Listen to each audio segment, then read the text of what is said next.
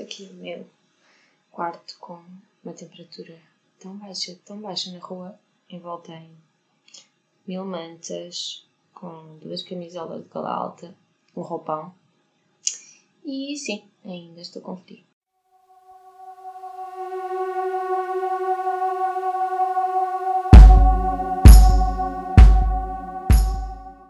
Olá, meu nome é Joana e hoje só vais contar comigo. Eu gostaria de, de vez em quando, ir fazendo assim uns episódios em que falo eu sozinha, faço um pequeno rambling acerca de assuntos que estão a ser importantes uh, no momento ou acerca de assuntos que eu acho que poderiam ser falados uh, de outra maneira. Uh, é suposto isto ter alguma estrutura, eu falar sobre assim, um tema maior, um tema mais interessante. Eu tenho aqui o meu computador ao lado, por isso, se ouvirem uh, teclas ou algo do género, sou eu a mexer no computador. Uh, que é para também tentarmos aqui incluir uh, as redes sociais e menções no Twitter e, e temas uh, no Twitter. eu gostava de ter assim um tema maior, hoje gostava que o tema maior fosse a violência doméstica um, e depois gostava de comentar algumas coisas que eu vi na internet Uh, nomeadamente, isto que eu estou a falar é no YouTube. Pronto, então falando agora do tema maior, do tema da violência doméstica, porque é que eu quero falar sobre isto? Porque no início do ano saem sempre as novas estatísticas uh, acerca da violência doméstica. Não sei se uh, os deste ano já saíram. notícias. Não. Não, uh, ainda não saíram deste ano, mas uh, a verdade é que com a questão de, da pandemia e do confinamento e da de necessidade das pessoas passarem mais tempo dentro de casa, uh, eu estou curiosa para saber quais são estes valores, porque, por um lado, as pessoas passam mais tempo com os seus abusadores, com os seus agressores, e por outro, não têm grande possibilidade, não é tão fácil uh, irem ao hospital e serem sinalizados como uh, sendo, tendo sido agredidos. Uh, não vão tão facilmente às quadras, por isso não consigo bem adivinhar se estas estatísticas vão estar aumentadas ou vão estar diminuídas. Por isso tenho uma certa curiosidade. Mas a verdade é que a noção que nós temos, assim, do modo geral, quando trabalhamos no hospital e trabalhamos com com as pessoas é que uh, a violência doméstica é capaz de ter aumentado. E quando digo violência doméstica, digo violência de homens contra mulheres, homens contra crianças, mulheres contra homens, mulheres contra crianças, homens e mulheres contra idosos, ehm, entre casais, entre violência doméstica generalizada, não em especial contra uh, nenhuma vítima em específico. Apesar de eu ser pediatra e de dessa parte talvez eh, ser uma em que estou mais sensível, um, mas, mas acho que já vi de tudo.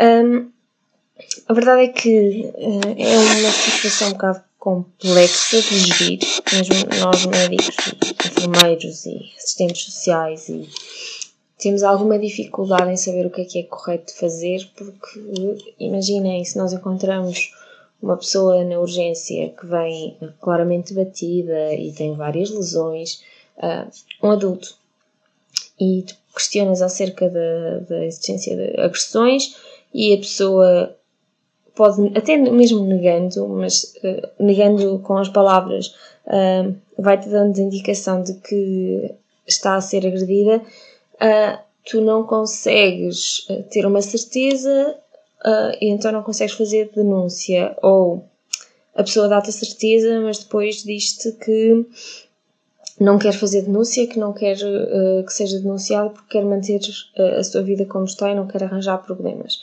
Eu tive uma doente que questionei acerca da possibilidade de violência doméstica e a resposta que ela me disse foi: uh, Eu não lhe vou responder a isso porque não quero acabar com a sua vida.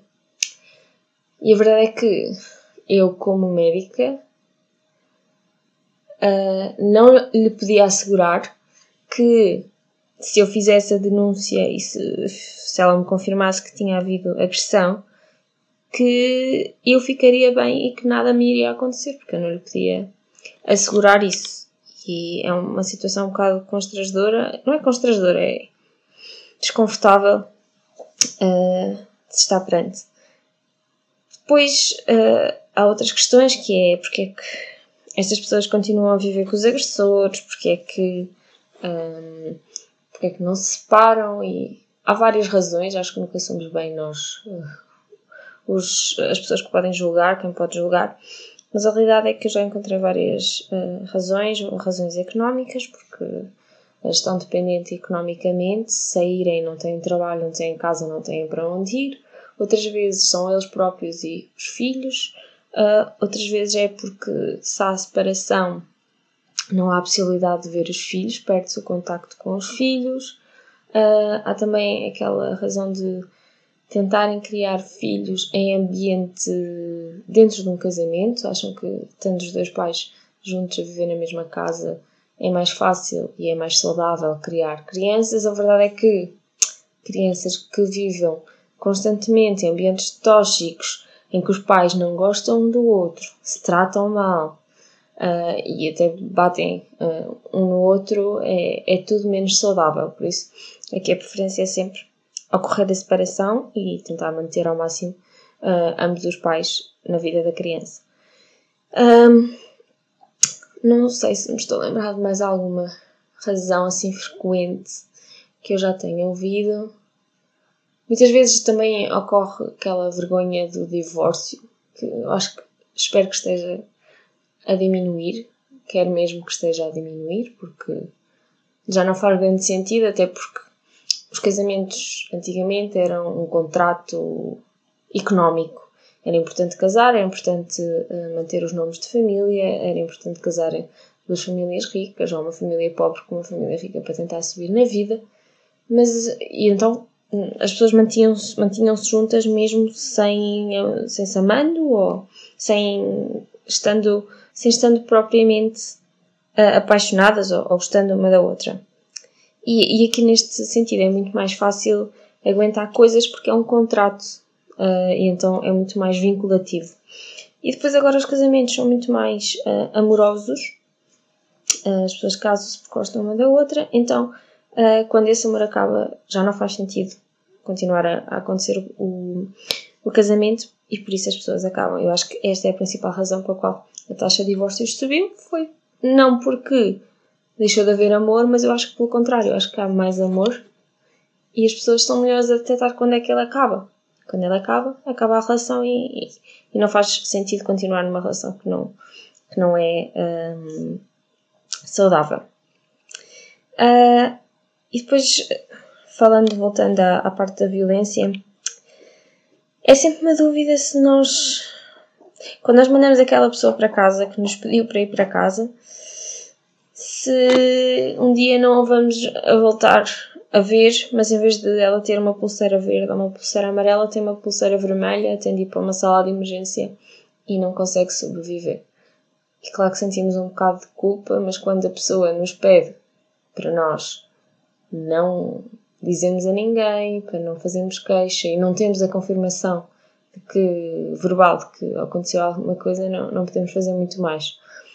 Podemos tentar sinalizar de alguma maneira, mas a verdade é que Existem muitos problemas com a violência doméstica. Eu acho que não é só no nosso país, porque é, é um, uma pescada de rabo na boca, porque se, por exemplo, por ser a situação mais comum é esta que eu vou usar, mas claro que não é a única que acontece.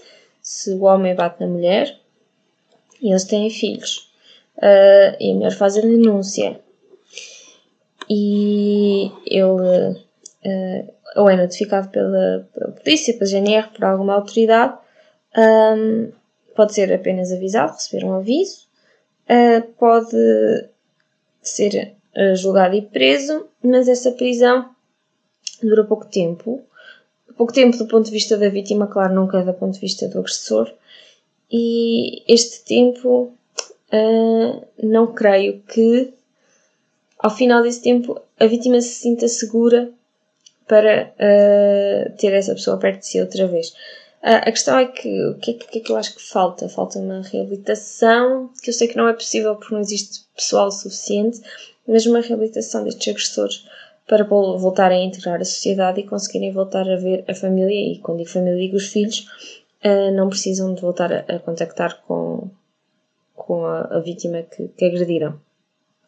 Uh, mas é, é, uma situação complicada apenas simplesmente por causa desta questão logística de uh, não podemos impedir que o agressor veja os filhos, mas se os filhos vivem com a mãe, uh, mas o agressor batia na mãe e depois a mãe tem de ver o agressor e pode haver aqui. Existe sempre este, este vínculo entre as duas pessoas, entre o agressor e a vítima, que é bastante difícil de desfazer, principalmente se houver filhos. E, eu sei que as vítimas, mesmo depois de os os maridos ou os agressores serem presos que, que não se sentem muito mais seguras ou sentem-se seguras apenas durante alguns anos e, e vão vai crescendo nelas um, um sentimento de ansiedade para com o dia em que a pessoa sai da, da prisão. Claro que isto é, é um assunto complexo, é um assunto difícil de gerir, mas é um assunto que muitas vezes me ocupa a cabeça e, e eu sei que há sempre, ao longo de, das minhas urgências, ao longo destes poucos anos de prática, há sempre uma ou duas pessoas que eu mandei para casa e que eu fiquei um bocado insegura se deveria ter feito apenas simplesmente por causa disto. E se a pessoa estava a ser agredida e eu não, não me apercebi, achei que tinha sido só uma queda normal para trás em que bateu com a cabeça e, não, e que não foi tipo uma paulada ou algo do género. E há sempre uma ou duas pessoas assim. E pessoas dessas que eu acho que pronto, me vão acompanhar durante muito tempo.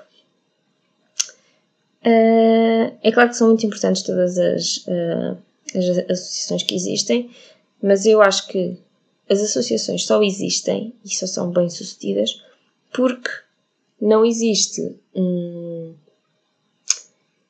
mecanismo do próprio governo bom o suficiente para que elas não precisem de existir. Ou seja, o mundo ideal não tinha APAV porque o, o governo conseguia lidar sozinho com, com estas situações. E pronto, claro que a APAV faz um trabalho bastante importante e todas as associações que protegem uh, vítimas de violência são importantes, mas eu acho que falta aqui suporte e falta que isto seja visto como um problema dos agressores e não um problema das vítimas.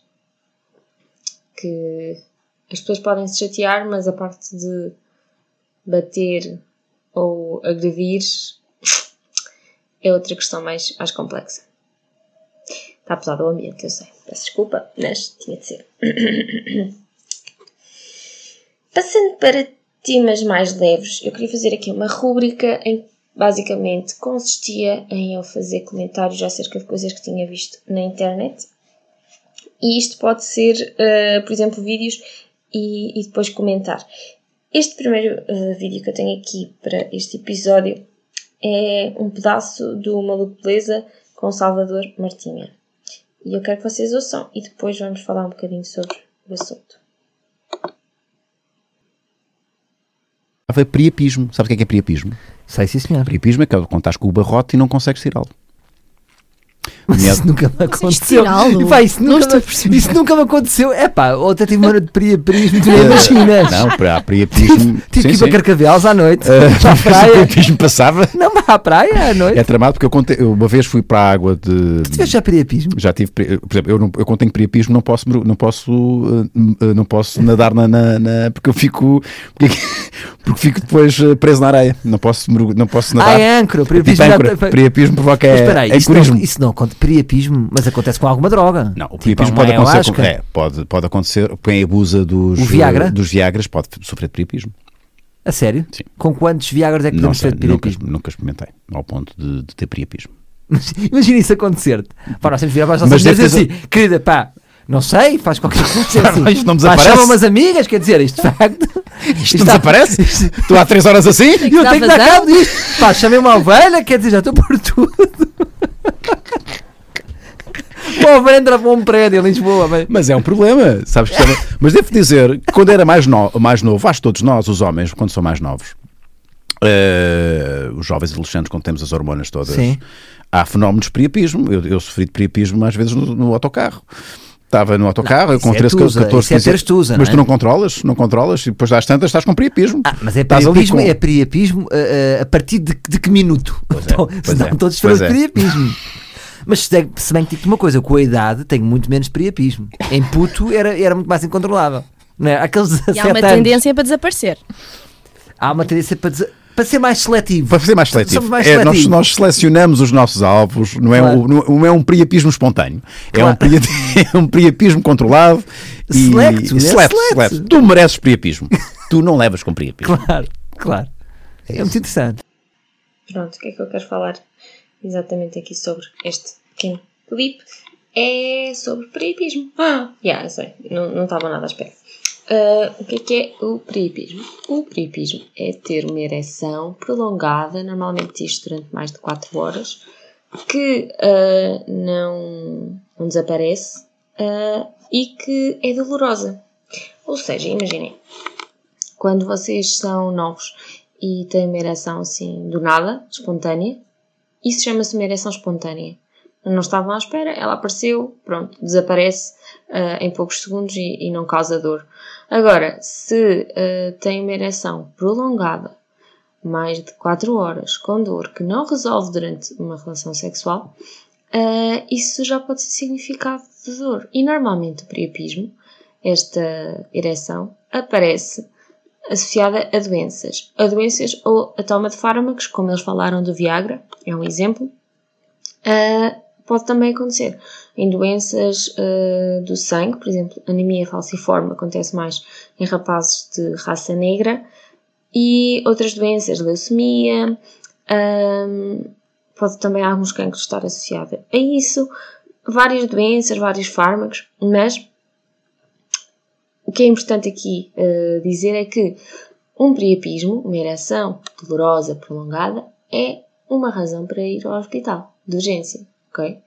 Pode ser necessário fazer uma drenagem deste sangue, porque uma ereção é provocada por um acúmulo de sangue na região do pênis, ah, e pode ser preciso fazer a drenagem deste sangue para resolver o, o problema. Por isso, se tiverem verdadeiramente priapismo, não estou a falar de ereções espontâneas de ah, estava a andar e pronto, de repente tive uma ereção. Não, não importa nada disto. Ah, importa sim uma ereção prolongada que não resolve. E pronto, era este o assunto, ah, o vídeo da semana ou da quinzena, neste caso. Ah, agora aqui, eu, enquanto estou a fazer este podcast, estou a ver aqui algumas notícias. Ah, claro que estamos pré-presidenciais, eu não vou mergulhar neste mundo porque, ah, honestamente, acho que não vai ah, fazer grande diferença eu falar ou não falar sobre o assunto acerca do resultado. Não confundam o meu apelido com o apelido de um dos candidatos. Por favor, é tudo o que eu vos peço. Eu vi aqui, eh, enquanto eu estou a gravar este podcast, quase uma semana de antecedência, está a acontecer eh, motins nos Estados Unidos, é um bocado.